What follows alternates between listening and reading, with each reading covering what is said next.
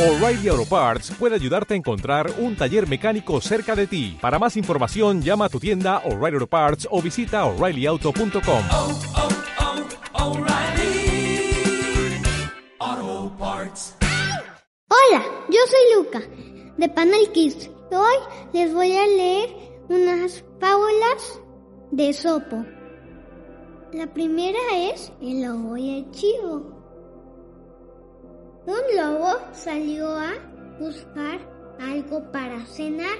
En un peñasco escarpado había un chivito. Tengo que atrapar a ese chivo, dijo el lobo. Pero ¿cómo lo voy a, a alcanzar? Chivito, dijo el lobo. Temo que vayas a caerte. No tengas miedo. No voy a caerme, pero tengo miedo. Por favor, bájate. El pasto aquí es rico y fresco. Gracias, dijo el chivo. Pero yo sé lo que quieres hacer conmigo. Voy a quedarme aquí, donde estoy. No quiero que me comas. Entonces el chivo sacudió sus cuernos y salió corriendo el chivo. Corrió muy lejos y el lobo se quedó sin cena. Muy bien, Luca, qué bonita historia nos acabas de leer.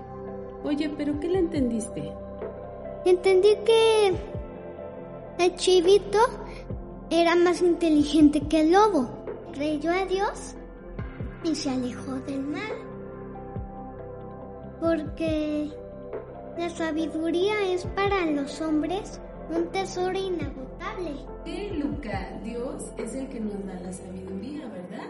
Sí, Y Él nos hace cada día más sabios si nosotros se, los- se lo pedimos. Bien, vamos a, recordar este, qué es lo que vimos en la lectura el día de hoy. Te voy a hacer unas preguntas y le vamos a hacer unas preguntas a todos los niños que nos escuchan. ¿Ok? Y ellos nos van a ir respondiendo ahí en casita y tú me vas a responder aquí. El chivo estaba en un número uno, torre, peñasco o pelota. A ver, ¿en qué estaba el chivo? en un peñasco. Muy bien, en un peñasco.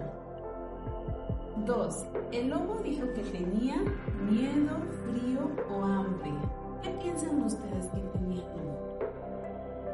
Hambre. hambre, se quería comer al chivito, ¿verdad?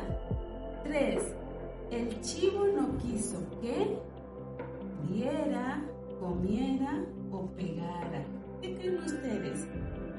Comiera. Exacto, el chivo fue más inteligente y no quiso que se lo comiera.